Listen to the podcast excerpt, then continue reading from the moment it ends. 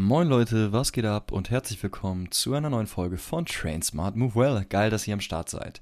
In der heutigen Folge habe ich Alexander Edel zu Gast. Alex ist Physiotherapeut und Coach aus Berlin, dessen Vision es ist, die Probleme seiner Kunden zu lösen. Insbesondere geht es ihm hierbei um das Auseinandersetzung mit Schmerzen in erster Linie und dann im zweiten Schritt darum, endlich wieder mit seinen Kunden Gas im Sport geben zu können und eben eine positive Verbindung zur Bewegung aufzubauen. Alex und ich haben uns mit geballter sportwissenschaftlicher und physiotherapeutischer Kraft über die Themen Schmerzen, Training und Coaching austauschen können und äh, euch am Ende dieser Folge auch ein paar wertvolle Tipps mit an die Hand gegeben, die ihr für euch nutzen könnt, falls ihr gerade selber betroffen seid. Als kleiner Disclaimer, das ist der Grund, warum ich auch heute mal im Nachgang das Intro einspreche. Mir ist nach der Aufzeichnung der Episode leider aufgefallen, dass mein Mikrofon nicht funktioniert hat. Das bedeutet, die Qualität läuft nicht über mein schönes Mikrofon, was ich immer für die Aufnahmen von meinen Podcast-Folgen nutze, sondern es läuft über meinen Laptop. Und dementsprechend, ja, ist die Qualität auf meiner Seite leider nicht so gut. Alex Stimme kann man wunderbar hören, aber bei mir, ja, ist es leider nicht in der Qualität, die man, äh, die man normalerweise gewohnt ist. Und das äh, bitte ich zu entschuldigen. Ich hoffe, ihr, ihr seht mir das nach. Aber aufgrund der Tatsache, dass Alex und ich so ein cooles Gespräch hatten, was mir auch sehr, sehr viel äh, Freude bereitet hat, was mir Spaß gemacht hat, ähm, ja, sah ich gar nicht den Grund, das Ganze irgendwie nochmal von vorne aufzunehmen, sondern nehmt es so, wie es gekommen ist und äh, ich hoffe, ihr habt trotzdem noch eine gute Zeit beim Zuhören. Mein Name ist Philipp Jakobs und gleich nach dem Intro geht's los.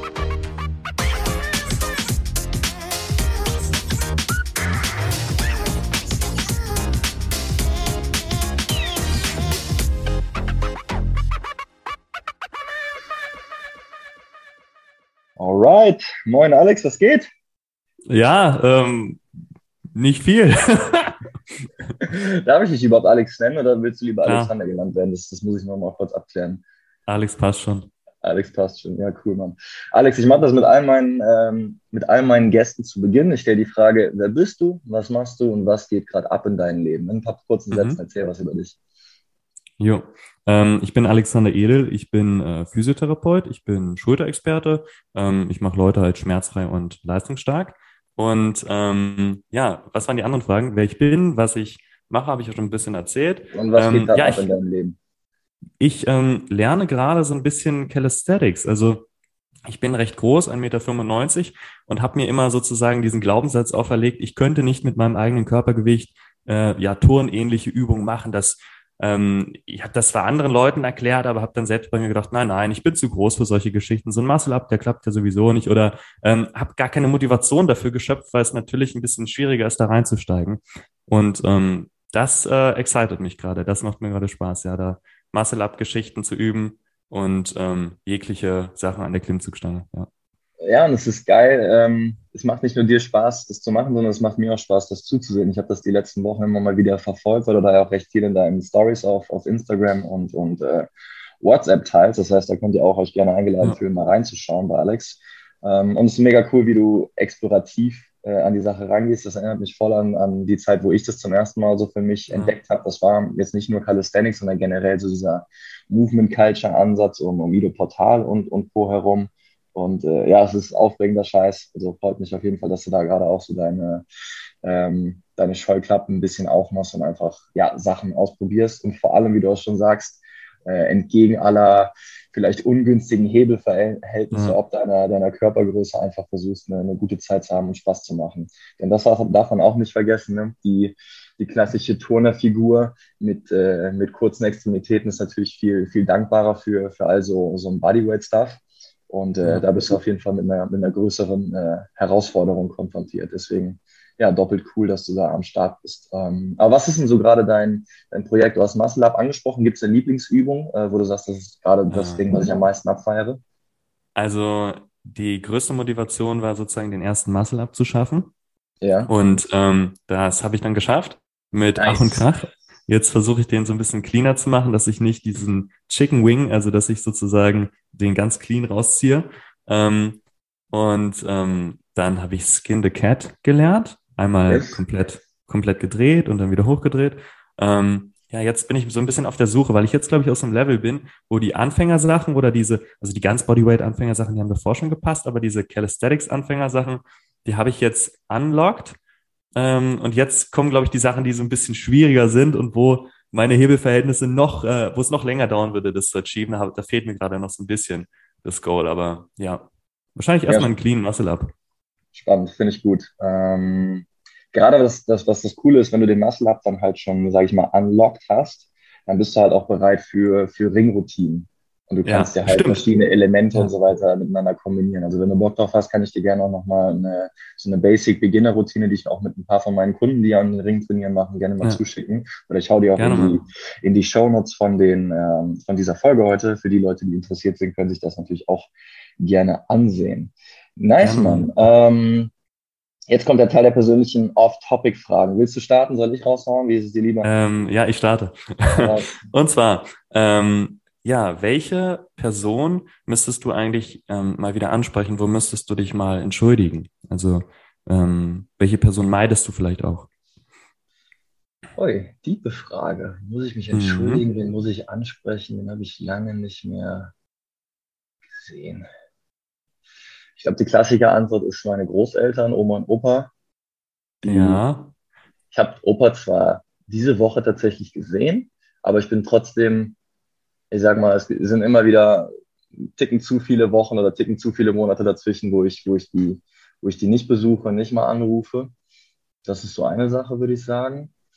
Und ansonsten mein Kumpel Daniel, der mein ehemaliger Mitbewohner ist, hm. das ist mein ehemaliger Mitbewohner, mit dem habe ich in Köln damals während des Ende vom Bachelors, Anfang vom Masters zusammen gewohnt.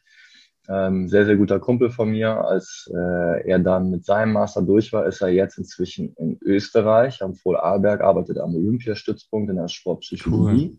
Und äh, seitdem haben wir eigentlich kaum noch Kontakt. Also wir kriegen es zwar hin, ab und zu uns mal so eine WhatsApp hin und her zu tickern. Telefonieren ja. wird schon schwieriger. Und er hat am Samstag Geburtstag. Und vielleicht muss ich das auch nutzen, um ihn mal zu besuchen. Das ist also, eine sehr, sehr vielleicht, gute Idee. Vielleicht äh, werde ich später noch, noch eine Bahn, äh, Bahnticket buchen und, äh, und nach ja. Österreich fahren. Mal gucken, ey. Wenn er das jetzt hört, irgendwie so in drei Wochen und da ist nichts passiert, ein bisschen unangenehm. Oh mein Gott, das ist echt unangenehm. Ja, das, das, das stimmt. Ähm, die Folge wird äh, heute in zwei Wochen, glaube ich, rauskommen. Dann, dann wird, wird es mhm. schon zu spät sein. ja, cool. Ey. Danke, Mann. Das ist eine, eine, eine liebe Frage gewesen. Die habe ich, äh, hab ich so noch nicht gestellt bekommen. Ähm, ich bin dran. Was ist das beste Buch, das du je gelesen hast, Alex? Uh, ähm, andere Wege gehen, Lebensmuster erkennen und verändern. Ich habe das okay. Buch dreimal gelesen und auch sehr vielen Leuten schon empfohlen. Da geht es so ein bisschen um Childhood Trauma. Ähm, um, bei mir ging es ganz stark darum, um Überkompensation mhm. und halt ähm, ja krasse krasse Themen sozusagen aus dem Elternhaus, wie sich die dann bei mir ähm, ja wie ich mich dann in Sachen reingesteigert habe, sage ich mal so. Also andere Wege gehen, Lebensmuster erkennen und verändern. Super, super krasses Buch, also wirklich. Und ich habe es einmal durchgelesen, habe die Übung da gemacht und ähm, ist natürlich so ein klassisches Self-Help-Book, aber meiner Meinung nach eins der besten. Und habe dann nach dem ersten Mal gedacht, okay, jetzt habe ich's, äh, hab ich's drauf.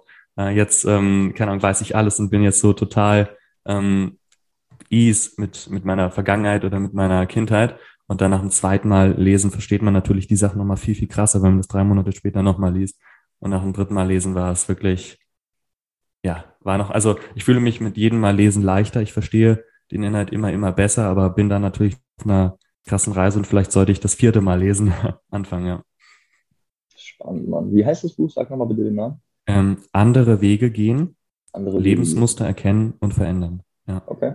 Vielleicht können wir auch das noch in die Shownotes packen für die Leute, die, äh, die das Klar. interessant finden. Mit dem Affiliate-Link ähm, Alexander 10. 15% Discount, Leute. Kommt rüber.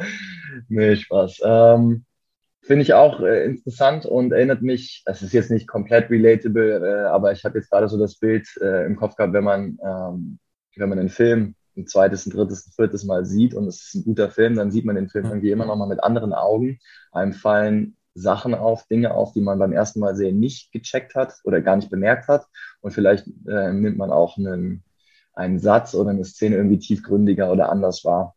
Ähm, und das, das ist definitiv so eine Sache, wo ich sage, das ist eine Wertigkeit darin, gute Bücher mehrmals zu lesen, gute Filme nochmal zu gucken oder sich auch ein, ein, starkes Musikalbum einfach bis zum Abwinken anzuhören. Also ich habe das bei meiner, bei meiner Lieblingsrap-Gruppe äh, aus Berlin, KIZ, auch gehabt, dass äh, ich teilweise nach zwei Jahren, wo ich das Album rauf und runter gehört habe, immer noch mal Wortspiele neu verstanden und entdeckt habe, wo ich dachte, ach krass, das habe ich jetzt erst realisiert. Und bezogen auf, auf, auf äh, Thema Buch, das geht tatsächlich auch die nächste Podcast-Folge drum, die ihr dann in zwei Wochen hören könnt.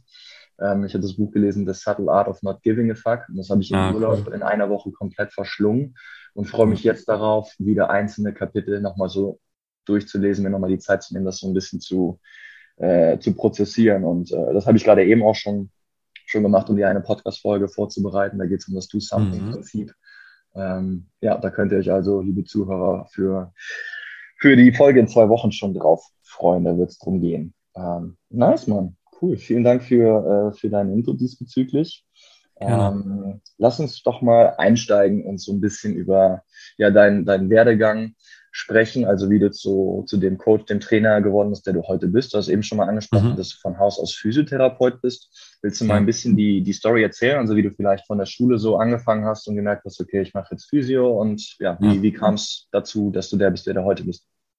Also ich, ähm, als ich jung war, war ich im Reitverein, ähm, Voltigieren und mhm. ähm, habe Hockey gespielt und irgendwann habe ich aufgehört mit dem Voltigieren und habe dann nur noch Hockey gespielt und ähm, dann aber nach den ähm, Feldhockey genau ja. und habe dann aber nach den Spielen immer sozusagen recht viel Schmerzen im Rücken gehabt, habe da erstmal nicht so viel ja nicht so viel mit verbunden. Und dann wurde es irgendwann so schlimm, dass ich schwer einatmen konnte, sozusagen in der Brustwirbelsäule. Ne? Dass sich das immer in Anführungsstrichen blockiert angefühlt hat. Und dann bin ich irgendwann zum Orthopäden gegangen und der Orthopäde hat gesagt, ja, du hast eine Skoliose, dein Rücken ist verloren, so solltest aufhören mit Sport. Ne? Ähm, ich habe dann auch tatsächlich aufgehört mit Feldhockey. Warum, wieso, ist nochmal ein bisschen, ähm, hat nochmal mehr Gründe. Und bin ins Fitnessstudio gegangen, ganz normal einfach Krafttraining. Habe aber da tatsächlich dann neben den Rückenschmerzen, die wurden manchmal ein bisschen besser und dann wieder ein bisschen schlimmer, habe dann sozusagen Schulterschmerzen entwickelt in der linken Schulter, dachte, es wäre ein Schulterimpingement ähm, und habe dann auch sozusagen eine Trainingspause gehabt von, keine Ahnung, einem halben Jahr. Und da habe ich irgendwann gesagt, scheiße Mann, irgendwas muss ich nach dem Abi ja auch machen, ähm, kann ja nicht nur mit Schmerzen herumsitzen und habe dann einfach für mich realisiert, okay, Menschen helfen macht Spaß, sozusagen meine ein, eigenen Schmerzen loswerden wäre auch nicht ganz verkehrt und ähm, ja, ich muss was machen so. Und dann ähm, wurde ich zum Physiotherapeut, ja. Mhm. Genau. Ja, krass. Also Skoliose, kein Sport mehr machen am besten, auch eine, eine, eine krasse Empfehlung. Ja, es hat, hat mich sehr geprägt, hat auch meine, die Arbeit, die ich jetzt sozusagen mache, krass geprägt. Einfach, dass man aufpasst, was man sagt als, äh, als, als Coach, als ähm, medizinischer Ratgeber, äh, weil die Worte wirklich Macht haben. Ne? Absolut. Absolut. Ne? Also du musst ja nur von einem zweiminütigen Termin beim Orthopäden, wo er dir einfach nur diesen einen Satz mitgibt, so Sport ist nichts mehr für dich, du musst da ja. aufpassen. Das kann die nächsten 40 Jahre deines Lebens so krass beeinflussen, weil du einfach ja, eine Angst, eine Schonhaltung entwickelst und dich halt nichts mehr darin, darin traust. Also du bist halt so komplett diese, ähm, ja, ja, wie sagt man das? Ist das eine Notation? Äh, ähm, nee, doch, Notation äh, rein, reingedrückt worden im Prinzip, ne? Äh, Nocebo. Ein ah, Nocebo, genau. Das, ja, du die, die, ja, über diesen Nocebo dann in, in einen komplett anderen äh, Lebensstil im Prinzip ge, ja. gedrückt wurdest. Okay, dann hast du angefangen, Physiotherapie zu studieren oder hast du eine Ausbildung gemacht? Ähm, ich habe eine Ausbildung. Ja. ja, also nach dem klassischen, klassischen Muster noch. Und wie ging es dann weiter? Ähm, in der Ausbildung habe ich dann, war ich das erste Mal dann schmerzfrei, glaube ich, nach einem halben Jahr. Ähm, ich dachte, ich wäre schmerzfrei gewesen. Ich habe dann auch noch verschiedene Fortbildungen gemacht und habe dann sozusagen halt auch die ganze Zeit in der, erst in der Sportpraxis und in der anderen Praxen ähm, dann gepreacht, okay, ähm, ich hatte das auch mal und ja, jetzt musst du dich ausrollen und musst dich dehnen und dann wirst du schmerzfrei. So, weil ich das, ich dachte, ich wäre schmerzfrei sozusagen, ne? Und dann hat mir irgendwann mal ein Patient gesagt, ähm, das war anscheinend ein Patient, der ein bisschen Anspruch an sich hat und auch Leben. Äh, es kann doch nicht sein, dass ich mich vor dem Sport immer so lange vorbereiten muss und dass ich das gefühlt jeden Tag machen muss. Gefühlt jeden Tag so 30 Minuten ausrollen, 30 Minuten dehnen, sonst habe ich wieder Schmerzen. Er hat zu mir gesagt, es kann doch nicht sein, dass ich sozusagen von mir dann denke, dass ich schmerzfrei bin. Und dann habe ich irgendwie realisiert, scheiße Mann, ähm, er hat recht. Weil wenn ich dann meine Woche tatsächlich mich nicht ausgerollt habe oder nicht gedehnt habe, dann kamen die Schmerzen wieder. Dann habe ich auf einmal wieder gemerkt, scheiße Mann, ich bin total unbeweglich, dies und das. Und äh, das war so eine, das war so eine erste physiotherapeutische Krise, wo ich dann dachte, oh, habe ich jetzt irgendwie die letzten Jahre in der Ausbildung und dann auch die ersten Berufsjahre da nur Scheiße erzählt. Ne? Habe ich vielleicht den Leuten gar nicht so wirklich geholfen oder dafür gesorgt, dass die jetzt jeden Tag, ähm, weiß ich, wie viele Minuten dafür investieren müssen. Ne?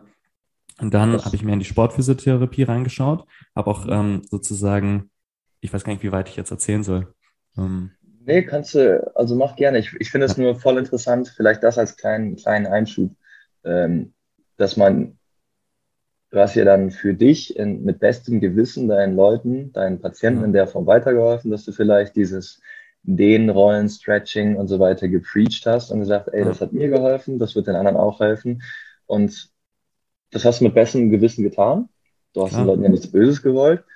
Und vielleicht hat es den meisten Leuten auch weitergeholfen. Dann hast du halt irgendwann diese, diese Realisierung gehabt, oh Mann, ja. aufgrund des, des kritischen Hinterfragens dieses einen Patienten stelle ich auf einmal alles in Frage, was ich die letzten ja. zwei bis drei Jahre mit vollstem, besten Gewissen geglaubt habe, wofür ich eingestanden habe. Und ich finde, das ist ein krasser Moment, den ich auch ein paar Mal als, als äh, Trainer aus der Sportwissenschaft halt so gehabt habe, was einen dann schon mal irgendwie voll auf den Boden zurückballern kann. Ne? Dass man so denkt, ey, Training funktioniert so und so und so und ich bin da fest von überzeugt und vielleicht, weil ich da zwei, drei Jahre gute Erfahrungen mitgemacht habe, auch ein Stück weit, äh, vielleicht sogar leicht arrogant, zumindest war das in meinem Fall ja. so.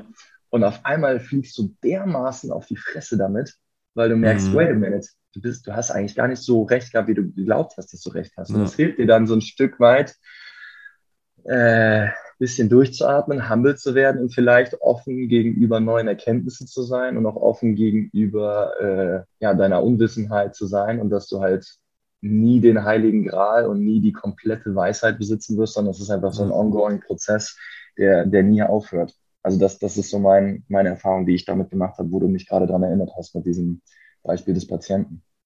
Total, Mann. Und dieser, dieser Phase äh, von dem Dehnen und Ausrollen, das war ja so ein bisschen im, äh, in dieser Welle, wo auf YouTube diese riesigen Kanäle, und, äh, ich weiß nicht, ob man Names droppen kann. Ähm, Ganz ruhig. Ja, Liebscher und Brach, die sind ja große Vertreter davon und die helfen sicherlich auch vielen Leuten dann kurzzeitig. Ähm, Betonung auf kurzzeitig. Und ähm, vor dieser Ausroll- und Dehnwelle kam ja auch sozusagen, dass äh, man aus der Ausbildung rauskommt und dann irgendwie, keine Ahnung, dann finden Trägerpunkte, dann kann man, äh, kann, kann man gewisse Massagetechniken machen und dann denkt man, man ist der absolut geilste Typ, sondern man hat tatsächlich Leute instant sozusagen beweglicher und schmerzfreier machen kann. So, man denkt halt wirklich, man ist dann irgendwie, man fühlt sich geil so und denkt, man hat dann irgendwie goldene Hände und die anderen finden es auch so richtig toll und können dann erstmal so halt nur liegen und gar nichts machen. Ne? Ähm, und dann kommt so die erste Realization, okay, das hält jetzt nicht lang, lange an und äh, irgendwie äh, mache ich das die ganze Zeit und der Patient übernimmt selbst dann keine Verantwortung für seine Gesundheit, Gesundheit und seinen Körper. Und dann kommt halt diese Dehn- und Ausrollwelle und danach kommt wahrscheinlich, ähm, hoffentlich bei jedem Physiotherapeut, der dann immer weiter denkt, die Sache, dass es halt so ein bisschen um Eigenverantwortung und um wirkliche Ursachen finden geht. Ne? Selbstwirksamkeit und eventuell auch mal ja. einen Schritt weitergehen und auch mal eine Handel in die Hand nehmen oder sich mit Krafttraining beschäftigen. Ja, Mann. Okay, äh, weiter in der, in der Chronologie. Wir waren halt bei dieser Realisation mit, dem, äh, mit deinem Patienten ja. stehen geblieben. Ähm, wie geht's weiter? Dann äh, kommt mehr oder weniger die Phase, wo ich, ähm, wo ich Fortbildung mache, sozusagen, wo ich dann selbst für mich realisiere, okay, cool, ich muss ja sozusagen, wenn, wenn ich Verspannung habe, die nicht einfach immer wieder wegrollen, wegdehnen, sondern ich muss halt meinen Körper respekten und muss halt sehen, dass er die nicht zufällig dass er vielleicht ein bisschen mehr Stabilität braucht oder dass er sich in gewissen Bewegungen ähm, nicht so sicher fühlt. Ne? Und muss ihm dann halt die Sicherheit und die Stabilität dafür schenken oder ihn dafür dann halt auch wirklich vorbereiten, dass er ähm, sich langfristig da auch reintraut und nicht immer wieder verspannen muss. Und dann kommt halt ähm, paar Monate später sozusagen kommt halt ähm, ziemlich krass einschneidendes Erlebnis und zwar, dass mein Vater vom Fahrrad fällt. Ähm, es war es war im Januar, es war recht eisig sozusagen, er fällt vom Fahrrad, knallt auf die Hüfte und aber vor allem sozusagen auch ähm, stützt er sich mit, seinem, mit seiner Hand auf und es schlägt durch bis zur Schulter. Der reißt sich halt von der Rotatorenmanschette zwei Muskeln ab und hat auch so einen leichten Anderes am Bizeps. So. Ähm, und muss dann halt, kommt dann zum Unfallarzt und der Unfallarzt macht ein Röntgenbild Und mein Vater kann halt so mein, seinen Arm gar nicht mehr heben, gar nicht mehr bewegen, da geht gar nichts mehr. Und der Unfallarzt macht halt ein Röntgenbild und sagt, ja, äh, da sehe ich jetzt nichts, äh, wollen Sie einen Tag krankgeschrieben werden? Wow. Hat er noch eine so, Ibu verschrieben oder so, wa? Er hat, nee, das nicht so. Er hat dann sozusagen Krass. gefragt, okay, wollen Sie einen Tag krankgeschrieben werden? Und dann ähm, bin ich halt zu ihm gefahren, so, und habe gesagt, alles klar, wir haben so ein paar Tests gemacht, gesagt, alles klar. Es ist halt irgendwie recht basic. Also wenn du, wenn du aus der Steckdose den Stecker rausziehst, dann kommt natürlich kein Licht mehr. So. Ne? Und wenn der, wenn da gar nichts mehr geht irgendwie und alles tut krass weh, so und dann, keine Ahnung, die Basics, die einfachsten Tests sozusagen haben angeschlagen, ähm, ist halt schon klar, irgendwas muss da an, an oder abgerissen sein. Ne? Und wahrscheinlich nicht nur eine Geschichte. Und dann haben wir halt ähm, MRT machen lassen. Dann kam halt, wie gesagt, raus, zwei Muskeln abgerissen, eine angerissen. Und dann habe ich einen befreundeten Arzt sozusagen nach einem OP-Termin ähm, gebeten und der kam dann auch. Ne? Und dann, ähm, zwei Monate später oder ein Monat später, das weiß ich nicht mehr ganz genau, hat sich meine Freundin, wir waren so in einer ähm, Dating-Phase, es war schon ein bisschen heißer, nicht nur weil es Sommer war. Ähm, und, und dann ist sie sozusagen beim Acro-Yoga, also beim Partnerturn. Ähm, sie stand ähm, da ihre, ihre Freundin war, stand und sie stand halt auf den Schultern der Freundin, also Arthur, ja. ist sie da runtergeknallt und hat sich tatsächlich das Schulter-Eckgelenk gesprengt. Das hört sich jetzt wirklich fürchterlich an, aber ja, es sind halt ein paar Bänder gerissen und so weiter und so fort. Ähm, und was dann passiert ist, ist, dass ich halt auch für sie sozusagen ähm, OP-Termin organisieren durfte und die beiden dann halt nachbehandelt habe, mehr oder weniger zeitgleich. Und es hat bei meinem Vater schon so ein Gefühl von, oh shit, oh shit, jetzt geht's an die eigene Familie. Ja, Fortbildung hin und gut, ja, Physiotherapie hin und gut. Ich kann mir selbst vielleicht helfen, vielleicht auch anderen so ein bisschen. Aber man wird dann bei der eigenen Familie schon so ein bisschen unsicherer, weil man möchte nicht die Person sein, die da in der eigenen Familie dann äh, vielleicht auch in dem Gebiet, wo man sich selbst recht gut auskennt, nicht hundertprozentig helfen konnte. Und als meine mhm. Freundin mhm. dann sozusagen sich auch noch verletzt hatte, kickte halt bei mir die Unsicherheit und ich habe wirklich Schiss gehabt, dass ich ihr nicht wieder helfen konnte, dass sie, keine Ahnung, nicht wieder turnen kann, nicht wieder, sie voltigiert auch und sie kitesurft und sie macht Handstände und was auch immer. Sie war halt übel aktiv und sie hatte natürlich Schiss, dass es nicht mehr wird und ich habe dann, ich habe es ihr nicht kommuniziert, aber ich hatte das auch und habe dann sozusagen bei so einem australischen Schulterexperten, der heißt Jared Powell, ne, ja. kann man Online-Kurse buchen und so weiter und so fort, da kann man sehr viel ähm, machen. Sein Online-Kurs ist sehr geil. Ähm, habe das dann sozusagen gekauft und habe mich dann gefühlt nur noch ähm, nach der Praxis, also nach der Praxisarbeit nur noch mit Schultern beschäftigt, die ganze Zeit. Ne? Äh, paar Geschichten gekauft, auch weiter Bücher gelesen, habe dann genau gefühlt jede Geschichte an mir selbst getestet und bin dann wegen meinem Vater und meiner, ähm, meiner Freundin, aber auch für die sozusagen ähm, ja zum Schulterexperten geworden. Das ist natürlich kein zertifizierter Begriff, aber es ist halt einfach, bin halt einfach jetzt, äh, und das, das ist ja jetzt schon ein bisschen länger her, äh, bin halt einfach jetzt ein Physio, der halt äh, wahnsinnig viel Zeit darin investiert hat, ähm, sich über Schultern zu informieren. Ja. Krass, okay. Also hast dann über die äh, Vorfälle im ganz engen Umfeld, Familie und, und, ja. und Freundin, bist du so ein bisschen, hast du Schulterverletzungen angezogen, hast dich dann gezwungenermaßen damit auseinandersetzen müssen, ähm, weil du auch Sorge hattest, äh, ich will jetzt auf gar keinen Fall was falsch machen, sondern diesen engen Leuten ähm, einfach bestmöglich helfen. Und ja, so bist du so ein bisschen da, da reingedrückt worden fast schon, ne?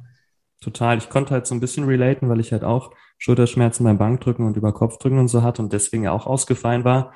Ja. Aber es war eher, ich möchte sagen, mein Vater hat mich natürlich auch schon sehr mitgenommen, ähm, aber es war eher dann so meine Freundin, wo ich so, äh, ich, ich, ich möchte, dass es hundertprozentig wird und es wurde hundertprozentig, ähm, aber das war dann so die, diese Unsicherheit. Ja. Ja. Und das machst du heute dann komplett selbstständig? Genau, das mache ich jetzt sozusagen seit einem Jahr komplett selbstständig und ähm, ja, teils vor Ort, teils online. Ja. Okay, willst du da mal so ein bisschen Einblick geben, was du dein, wenn es den denn gibt, hast du ein, ein, ein typisches Kundenprofil? Was sind die Menschen, die, die zu dir kommen, die dann äh, an, anfangen, mit dir in die Zusammenarbeit zu gehen? Sind das nur Leute mit Schulterproblemen? Gibt es auch Leute, die, die andere Baustellen haben? Geht es auch manchmal nur um Calisthenics? Ähm, also am Anfang sozusagen der Selbstständigkeit waren das ähm, bestimmt 80 Prozent Leute mit Schulterbeschwerden und jetzt sind es äh, immer noch so 60, 70 Prozent. Ähm, es teilt sich langsam so auf, dass ich mal hier und da einen Basketballspieler sozusagen, der Kreuzbandrisse hatte oder jemand, der einen Meniskuseinriss hatte vom Fußball und so weiter. Das, das kommt jetzt langsam so und auch mhm. mal jemand mit Hüftge Hüftgeschichten. Ähm, aber es ist eher die Schulter. Die Schulter ist sozusagen das Gelenk, was ich am besten verstehe, also wo ich halt eine emotionale Bindung beinahe schon zu habe. Und ähm, das Knie ist so das zweitbeste Gelenk, was ich verstehe. Also weil habe ich halt auch, ja, ich liebe diese beiden Gelenke halt auch. Man kann natürlich Schmerz nicht nur auf ein Gelenk ähm, beschränken und das hat auch immer sehr viel mit den umliegenden Gelenken und mit den Emotionen und so weiter zu tun, der Erwartungshaltung an Schmerz. Aber das sind so eher die Leute, ja. Und wenn wir uns den Prozess der Zusammenarbeit oder des Coachings angucken, du hast gerade schon gesagt, mhm. das ist sowohl offline als auch online. Ja. Wenn jetzt jemand in Berlin ist und mit dir mhm. offline, also face-to-face -face zusammenarbeitet, wie sieht das aus? Heißt das, du hast eine, wie das bei mir ist, also ich habe am Anfang einen Kickoff-Termin, wo ich eine Art Leistungsdiagnostik mhm. oder einen Ist-Zustand mache und dann wird darauf halt das, das Trainingskonzept ähm, zusammengestellt und wir gehen dann gemeinsam in die Zusammenarbeit. Hast du dann einen ähnlichen ja. Ablauf oder ist es bei dir komplett anders? Wie läuft das? Ähm, es ist gerade so, dass ich die Leute ähm, entweder zu mir nach Hause hier einlade, ne? Da siehst du hinter mir ist auf die Couch und so weiter, Casting Couch. Oder dass wir tatsächlich manchmal spazieren gehen. Es ist, ähm, es ist so, dass ich den Menschen ähm, jetzt kennenlernen möchte. Ich möchte verstehen sozusagen, ich möchte ähm, beinahe schon ein, eine, eine Vision, so ein, ein Brennen, ein krasses Ziel in ihm spüren. Also es ist cool, Schmerzen loszuwerden. Ähm, was mich persönlich anfixt, ist zum Beispiel, wenn jetzt jemand ähm, wieder in den Fußball zurück möchte oder wenn jetzt jemand sozusagen wieder in den Kraft-3-Kampf zurück möchte oder halt, wenn der irgendeine krasse Vision dabei hat, wieder Handball spielen, wieder, wieder, keine Ahnung, also wenn halt irgendwas mehr ist als einfach nur weg vom Schmerz, sondern auch noch hinzu, ne, hinzu befreitem Spielen mit den Kindern, hinzu anderen Geschichten, das, das möchte ich sozusagen erfahren. Ich möchte auch so ein, so ein Ticken sozusagen mit der Person relaten können und beinahe schon, ähm, beinahe schon auch, äh, auch es äh, genauso viel wollen wie sie auch. Ja. Und dann schauen wir sozusagen bei der Schulter habe ich so meist so 10, 15 Tests. Das ist dann rein körperlich. Ne? Hey, kannst du das? Kannst du das? Ähm, wir schauen, wie lange die Beschwerden schon hat. Und dann geht's aber auch so ein bisschen darum, was, ähm, was vielleicht auch emotional dabei ist, sozusagen. Ich habe gestern jemanden gehabt, der halt einfach auch vom anderen Arzt gesagt bekommen hat, okay, das nächste, was du an Athleticism, sozusagen das nächste, wo du rankommen wirst, an Athleticism, also Athletizität, ist, dass du selbst mal irgendwie Trainer wirst und an der Seitenlinie stehst. Das ist das nächste, was, ähm, was du schaffen wirst. Also du bist eigentlich verloren. So, ne? Mhm. Und wenn man mit so einer, das hat er dann auch gedacht. Also ich hatte ihn gefragt, so, hey, cool und schön, dass wir, dass du jetzt Interesse hast, mit mir zusammenzuarbeiten. Glaubst du denn, dass es etwas wird? Ne? Hat er gesagt, ehrlich gesagt, so zu 100 Prozent, ich glaube ich nicht. Ne?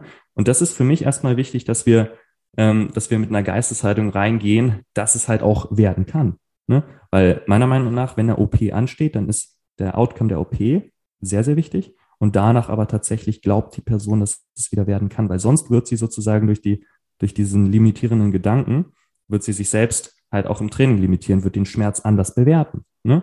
Du hast Schmerz im Training und denkst aber, ah, es kann sowieso nicht mehr werden. Das heißt, so, sobald Schmerz auftritt oder sobald es mal nicht so cool läuft im Training, sagst du gleich, ja, ich habe es doch gewusst, ah shit, jetzt tut's wieder weh und ah, jetzt ist wieder was kaputt. Ne?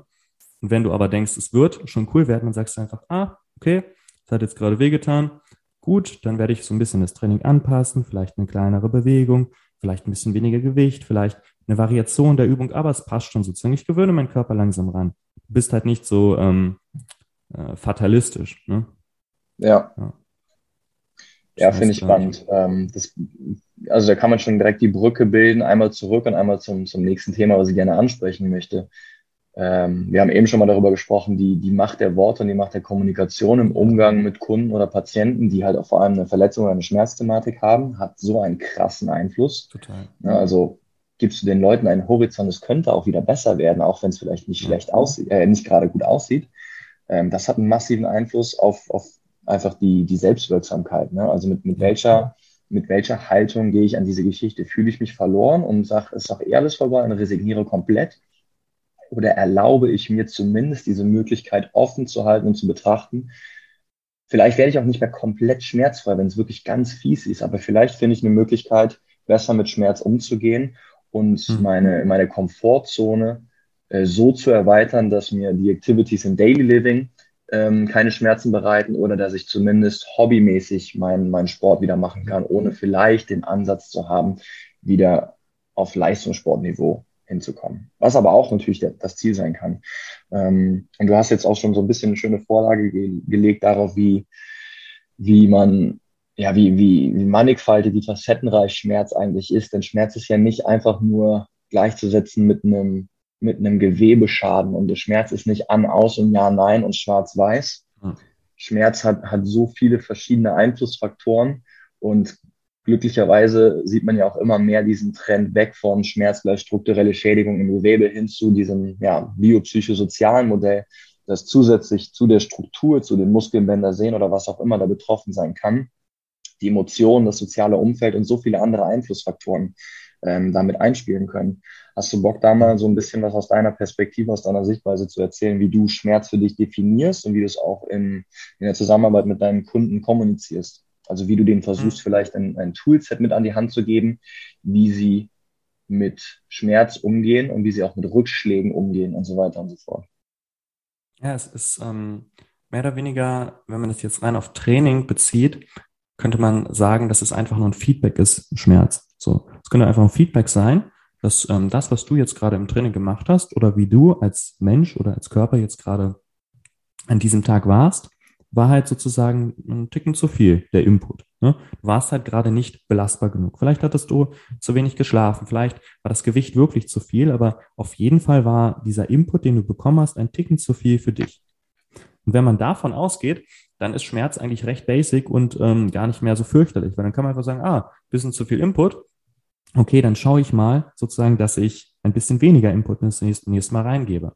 Und das kann man jetzt auf reines Gewicht nehmen, das ist Training, oder das kann man aber auch generell auf den Alltag nehmen. Das heißt, wenn du jetzt zum Beispiel gesagt, äh, Sachen hast in der Halswirbelsäule, keine Ahnung, äh, Kieferverspannung, Tinnitus, was auch immer, kannst den Kopf schwer drehen oder diese ganzen Geschichten, auch Schulter tatsächlich manchmal, dann kann man natürlich sagen, alles klar, wir stärken jetzt diese ganzen Muskeln.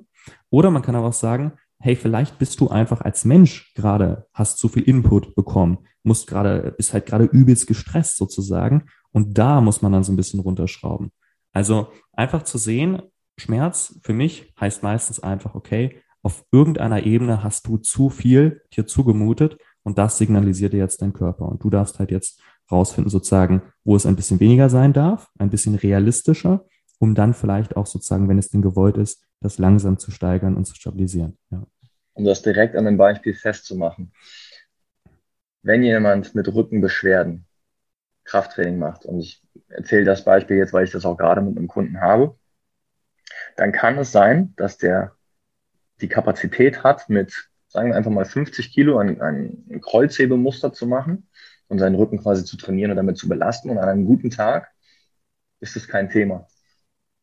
An einem anderen Tag können eben diese 50 Kilo, an einem Tag, wo er schon von morgens 7 bis abends 21 Uhr beruflich komplett gefordert war, Kind hat gestresst, äh, Frau ist nicht gut drauf und er ist einfach nur lethargisch, müde und, und, und, und demotiviert, dann können diese 50 Kilo, obwohl es dasselbe Gewicht ist, wie er vielleicht vor zwei Tagen mit einer guten Laune gehoben hat, können an diesem Tag einfach zu viel sein. Ja. ja also das ist, finde ich sehr cool, dass du da diese unterschiedlichen ja, ich, ich stelle es mir gerade fast wie so ein DJ-Pult vor. Du hast unterschiedliche ähm, Knöpfe, mit denen du regulieren kannst. Und nebst der, der Übungen und, und der Gewichte kommen halt Alltag, emotionaler Zustand und, und so viele andere Faktoren dann noch, äh, gehen dann noch mit einher. Und Übungen sind eben nicht, nicht gut oder böse. Wir müssen manchmal einfach nur einen kleinen, einen kleinen Tweak schaffen, vielleicht die Hebelverhältnisse für dich in dem Moment verändern, dass du heute in deinem Zustand gerade äh, damit besser klarkommst. Denn auch wenn man sich der, der Thematik widmet und Fortschritte macht, Fortschritt ist halt auch nicht linear. Ne? Also hm. die Kurve geht meistens nicht gerade nach oben, sondern es gibt immer wieder Schwingungen und es, ist, es kann eine Achterbahnfahrt sein. Was wichtig ist halt, dass die Achterbahn halt vielleicht kontinuierlich in ihren Schwingungen Stück für Stück weiter, weiter nach oben geht. Ähm, ich habe noch ähm, ja? ein geiles Beispiel. Und zwar ähm, ich war letztes Jahr, war das glaube ich, letztes Jahr im Januar, ähm, war ich sehr viel Eisbaden. Und da, das vergleiche ich jetzt so ein bisschen mit dem Schmerz, weil es ist ja recht kalt, ne? Und manchmal war es aber so, dass das Eisbaden recht easy war.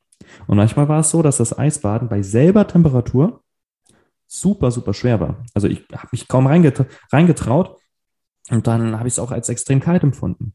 Und jetzt kann man sich einfach mal vorstellen, dass du, du gehst zum Eisbaden hin, so morgens früh, und auf dem Weg hin, also du hast übel schlecht geschlafen, auf dem Weg hin, keine Ahnung, hast du dich vielleicht noch äh, mit deiner Freundin gestritten, dann ziehst du dir die ersten Klamotten aus, dein Chef ruft an und kündigt dir den Job.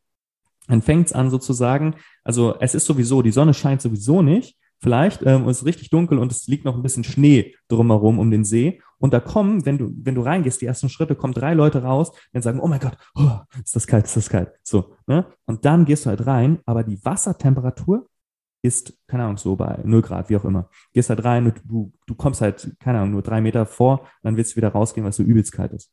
Am nächsten Tag scheint die Sonne, deine Freundin sagt, du bist der Größte überhaupt. Ähm, keine Ahnung, die Vögel zwitschern, du kriegst eine Beförderung, ähm, da kommen, da springen mit dir sozusagen, während, während kein Schnee rumliegt, sondern es ist alles wunderschön, springen mit dir drei Leute ins Wasser rein und sagen, ach, ist das schön, ist das warm und so. Ähm, Natürlich wirst du denken, dass es, äh, dass es sozusagen kalt ist, aber du wirst wahrscheinlich das viel einfacher haben, reinzugehen. Und das heißt einfach, dass Kälte und auch Schmerz sozusagen zu bewerten ähm, essentiell ist. Ne? Das heißt, ja, du hast diesen Schmerz und der ist auch nicht eingebildet. Und das ist eine Sache, wenn man sagt, ähm, dass, dass Schmerzbewertung und die Psyche ein großer Faktor ist, dann denken die Leute immer gleich, oh Mann, aber ich bin doch nicht irgendwie blöd oder ich bilde mir das doch nicht ein. Nee, nee, das ist faktisch, faktisch da. Aber wir haben die Macht darüber sozusagen, wie wir das Ganze dann bewerten. Ne? Ja. Und wenn wir sagen, das ist etwas Schlimmes, da ist alles kaputt, guck mal mein MRT, da sieht man doch, ich bin kaputt, dann ist man natürlich in einer Position, wo alles noch viel eher wehtut. Und wie du am Anfang gesagt hast, wo man dann aufhört, gewisse Bewegungen zu machen, noch eingeschränkter ist und noch verspannter wird und noch mehr Schmerzen spürt. Ne? Ja, ja, 100 Prozent. Und die, die Art und Weise, wie man es bewertet, sein Wertesystem oder die, die Metric im Englischen wäre, glaube ich, der beste Begriff dafür, hat halt einen, ja, einen massiven Einfluss darauf, wie man es wahrnimmt. Ich habe da kürzlich nochmal mit, äh, mit einem guten Bekannten aus, aus Dänemark gesprochen, den ich aus meinem äh, Masterstudium kenne, der aber auch Physiotherapeut und selbstständiger Personal Trainer ist. Und da haben wir auch ein bisschen über Schmerz gesprochen, denn er meinte, das, was du fühlst, fühlst du ob du eine Verletzung hast oder nicht, wenn du Schmerzen hast, hast du Schmerzen. Und das, das kann dir keiner, keiner abreden. Ähm, also kann dir keiner sagen, ich habe jetzt hier dein MRT-Bild, du bist entweder gesund oder du, du bist verletzt. Und das mhm. finde ich ist auch nochmal so eine wichtige Sache. Niemand braucht sich irgendwie dafür schämen, ähm, ein gewisses Empfinden oder einen, einen Schmerz zu spüren. Und äh, egal, unabhängig davon, ob der jetzt erklärbar oder nicht erklärbar ist, was du fühlst, das, das zählt. Und da geht es halt einfach nur darum, in dem nächsten Schritt zu gucken, wie gehe ich damit um. Ich lerne das Biest besser kennen und äh, finde meine Mittel und Wege damit, äh, damit irgendwie klarzukommen. Was bei mir oftmals auch mit, mit Leuten am Anfang einer Zusammenarbeit ähm, wichtig ist, auch wenn, wenn ich nicht, nicht viel ähm, oder ich sage mal nicht hauptsächlich mit Leuten arbeite, die jetzt Schmerzen haben, aber das kommt zu einem Drittel vielleicht doch schon vor. Ähm, dann versuchen wir jetzt auch erstmal so bewusst zu machen, dass, dass es nicht immer nur Schmerz und kein Schmerz gibt, sondern es gibt Schmerz der, tolerabel oder nicht tolerabel ist. Bei dem einen oder anderen Fall arbeiten wir auch tatsächlich mit einer, mit einer Schmerzskala, dass wir so sagen, 0 ist kein Schmerz, 10 ist das Schlimmstmögliche, ordnen das mal ein. Okay, ist das bis einer 3 oder 4, dann lass uns das mal als so grün, tolerablen Bereich akzeptieren und sagen, es ist auch mal okay, mit einer gewissen, mit einem gewissen Schmerzempfinden in diese Übung reinzugehen und zu schauen, wie ist die Response in acht Stunden und in 24 Stunden. Und das hilft uns dann, ähm, den Umgang mit, mit Schmerzen, mit diesem Empfinden ein bisschen besser zu verstehen und das auch einzuordnen, weil wir dann wissen, okay, acht Stunden später habe ich auf einmal gar nicht mehr so viel Schmerzen wie eben noch bei der Übung. Oder 24 Stunden später habe ich doch wieder mehr Schmerzen. Und dann wissen wir, das hast du eben schon mal angesprochen, okay, dann war der Input, den wir in dieser Trainingseinheit gewählt haben, vielleicht ein Ticken zu viel wir müssen ein Stück zurück. Aber wir beschäftigen uns kontinuierlich immer weiter damit und wir sagen nicht nur MRT-Bild hier, die, die Diagnose XYZ, mach bitte die nächsten ja. 20 Jahre nichts mehr. Das ist halt, also keiner hat da, jeder, der behauptet, ich habe eine Komplettlösung, ist, ist eigentlich ein Scharlatan. Ja. Das ist, das ist ein undefinierbares Konstrukt, das man, das man gemeinsam mit einem Sparingspartner, glaube ich, ganz gut lernen kann, besser zu verstehen. Aber es ist nicht mit, mit einer, mit einer MRT-Diagnose irgendwie so abgearbeitet, oder? Wie, wie siehst du das? Ja, also auf jeden Fall. Und das ist halt auch eine krasse Macht. Ne? Ich habe mir so gedacht, mein Gott, wie viel Macht hat denn eigentlich bitte schön ein Arzt? Ja, vielleicht auch manchmal ein Physiotherapeut oder ein Coach, der dann sagt, äh, keine Ahnung, deine Schulter hat jetzt Arthrose und äh, das geht jetzt nicht mehr. Oder ein MRT-Bild, ne? Dieses Bild, wenn dann jemand auch noch sieht oder das noch gezeigt bekommt, guck mal da, da ist es doch und deswegen hast du jetzt die Probleme. Das hat so viel Macht. Das ist so, da hat man sozusagen als Patient das Gefühl, wenn der Arzt, der Oberarzt das gesagt hat oder wenn es doch auf dem Bild ist, ja, egal was ich jetzt mache, innen drin, da ist es doch. Oder er hat doch schon meine Zukunft sozusagen gezeigt. Er hat mir doch schon die Vision aufgezeigt dass in 30 Jahren wird da sowieso nichts mehr gehen. Da ist es, und deswegen ist es wirklich so, so krass, ähm, ja, welche Macht da drin steckt, aber halt auch wie, deswegen, wie man dann vorsichtig äh, damit umgehen sollte. Ja. Ja. Und das vielleicht nochmal kurz, um das so ein bisschen in den Kontext zu holen. Ich glaube, es ist uns beiden jetzt nicht daran gelegen zu sagen, dass Ärzte böse sind und dass MRT-Bilder böse sind. Ganz im Gegenteil. Also das, das können wichtige äh, Leute in dem Weg sein. Ja. Und auch eine MRT-Diagnose kann eine wichtige Information sein, ja. die uns hilft, eine, eine bessere Entscheidung ähm, der, der Reha, der Therapie oder des weiteren ja. Trainings so zu gehen. Ne? Das ist einfach nochmal ein Stück weit eine Variable, die jetzt besser bekannt ist. Jetzt kann ich sagen, okay, es macht Sinn, in die eine oder in die andere Richtung so zu, zu tendieren. Ähm, aber was mir ganz wichtig ist für die Zuhörer jetzt, ist halt so, du, du brauchst dich nicht mit deiner Diagnose zu identifizieren. Das ist ja, jetzt cool. nicht deine, deine neue Persönlichkeit, weil du jetzt einen Bandscheibenvorfall oder einen gerissenen Meniskus oder whatever hast. Boah, das ist ja. jetzt gerade eine, eine, Momentaufnahme und es geht, geht weiter. Also das ist jetzt nicht Immer. bis zum Ende deines Lebens dein, deine Identität. Ein kurzes Shoutout. Ähm, es gibt auf Instagram Leute, die benennen sich nach ihrer Diagnose. What? Und ich weiß nicht, okay. also es gibt Leute, das sind jetzt nicht so riesige Accounts, das sind so private Leute. Und es hat mir tatsächlich sehr, sehr leid getan.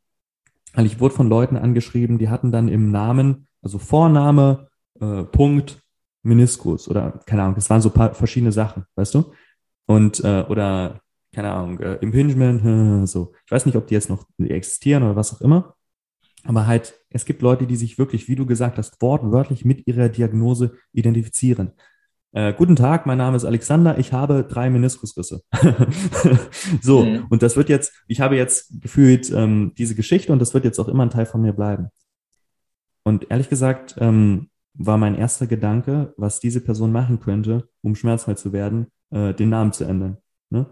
Wahrscheinlich den Namen auf Instagram zu ändern. Dass man, ja, es ist tatsächlich so, unironisch, ja. das würde wahrscheinlich der, der größte Impact sein, ähm, um schmerzfrei zu werden, weil dann ist, detached man wieder. Man sagt, okay, ähm, ich bin jetzt nicht mehr dieses Krankheitsbild, sondern ich habe halt gewisse Symptome so. Und dann kann man wieder an diesen Geschichten arbeiten. Aber wenn man dann, wenn man das für sich manifestiert hat und wenn man daran glaubt, man ist das und das bleibt jetzt auch so und man kann jetzt nur noch vielleicht so ein bisschen was verbessern, aber eher, eher wird schlechter, ja, was, was soll man da machen, ne? Das ist krass, ja. Das ich hab, wusste ich nicht, tatsächlich nicht. Habe ich noch nie gesehen, dass da jemand äh, Vielleicht, also ich habe ja, mindestens ja, drei Leute sozusagen gesehen. da in seinem, in seinem Insta, äh, in seinem Insta-Profil da mit drin hat. Krass. Ja, es ist. Naja, es ist ja, ist halt auch dann irgendwie so spannend vielleicht, ne? Das kann ja auch so sein, denn dann, dann hast du halt sozusagen äh, einen gewissen Alltag und dann hast du halt einen Kreuzbandriss und dann ist das halt dann irgendwie, ja, das ist halt ein Thema für dich. Ja, und er diktiert deinen dein Alltag. Ich meine, faktisch tut er das ja auch für ein halbes Jahr, ja. nachdem du dich, nachdem du dich verletzt hast. Und vielleicht ist es auch okay, das in der Form dann so ein bisschen zuzulassen und sich damit auseinanderzusetzen. Ähm, solange es dann auch irgendwann wieder weitergeht. Ne? Ja. Also spätestens, wenn du, wenn du nach der Reha raus bist und wieder anfängst zu laufen, dann, äh, dann kannst du deinen Instagram-Namen wieder abändern in, in ja. Alexander, nicht mehr Alexander Kreuzbandriss. Aber wenn man, wenn man ehrlich ist, besonders Kreuzbandriss, ne? Ähm, es ist eine der krassesten Diagnosen, wo Leute sich damit identifizieren, wo sie sagen, ähm, keine Ahnung, ich hatte vor 15 Jahren das oder dies und das. Also die, die äh, Menschen schleppen tatsächlich so einen Kreuzbandriss, besonders den, ja, gefühlt ihr ganzes Leben mit, mental. Ja, klar, weil es dann dieser harte Einschnitt ist, der dann von, ich habe vorher zehn Jahre Fußball gespielt und mit den Jungs immer ja. gezockt, zu nach dem Kreuzbandriss ist alles den Bach runtergegangen oder ich habe hab nicht mehr gespielt, habe zuge, zugenommen, habe mich unwohl gefühlt ja. und traue mich jetzt nicht mehr auf meine Knie zu gehen. Total. Sowas, ne? Für die Leute, die das ähm, interessiert, ich habe da mit dem, äh, mit dem Leonhard Kirch auch eine Podcast-Folge zu, zu, äh, zu gemacht. Die ist schon ein bisschen her. Ich muss mal gerade gerade scrollen, weil er hat auch, äh, er hat sich zweimal das Kreuzband gerissen. Das erste Mal hat er, äh, hat er so ganz klassisch über, über Reha und Physio gemacht. Mhm. Dann hat er wieder Fußball gespielt und sich natürlich direkt wieder das Kreuzband gerissen, hat dann genug gehabt und hat gesagt, so, ich mache das jetzt alles selber. Ähm, ist halt auch Sportwissenschaftler vom Background, also mhm. wir kennen uns über das, über das Studium. Und ähm, ja, in, in der Folge haben wir im Prinzip viel über, über seinen Werdegang darüber gesprochen. Ich muss mal gerade scrollen, mhm. welche Folge das ist. Das ist die Folge 7, Verletzungspech und wie man wieder fit wird mit Leonhard Kirch. Also falls euch das interessiert, könnt ihr da auch gerne mal, mal reinhören. Ja. Hat der Nordic Curls gemacht? Weißt du das? Das musst du ihn selber fragen. Ja, kann, ich, kann, ich, äh, kann ich nicht sagen. Warum fragst du? Ja, weil die geil sind. ja. sind sie. Okay, Mann, wir haben jetzt so ein bisschen über deinen Werdegang gesprochen, wir haben ein bisschen über, über Schulter gesprochen und dann sind wir rüber zu, zu Schmerz gegangen, haben so ein bisschen über unsere Perspektiven, Ansichten und Erfahrungen uns ausgetauscht. Um das jetzt nochmal so vielleicht abschließend in, in ein paar Bullet Points wiederzugeben. Also was ist deiner Meinung nach so so zwei, drei Sachen, die man sich jetzt als Zuhörer so mitnehmen kann, sofern man gerade in der Situation ist. Ich mhm. habe Schmerzen. Ich habe Sorgen, dass ich, dass ich nicht mehr schmerzfrei werde. Ich weiß nicht, wie ich, wie ich es angehen soll. Ich weiß nicht, wie ja. ich weiterkomme. Also was denkst du, was können wir den Leuten mitgeben, um, um damit besser umzugehen? Ähm, hätten wir jetzt noch nichts davor gesagt, würde ich sagen, tatsächlich das Warm-up ist und deine Ausführung bei den Übungen ist crucial, ist wirklich, wirklich wichtig. Ähm, mhm. Es ist überraschend, wie viele professionelle Sportler oder was auch immer äh, kein Warm-up, unausreichendes Warm-up oder ähm, ja, genau, dass das auf jeden Fall angeschaut werden sollte und auch die Ausführung der Übung. Es ist beinahe schon einfach das Ego mal droppen. Ich weiß, du machst den Sport vielleicht schon zehn Jahre oder du bist schon so und so lange im Fitnessstudio.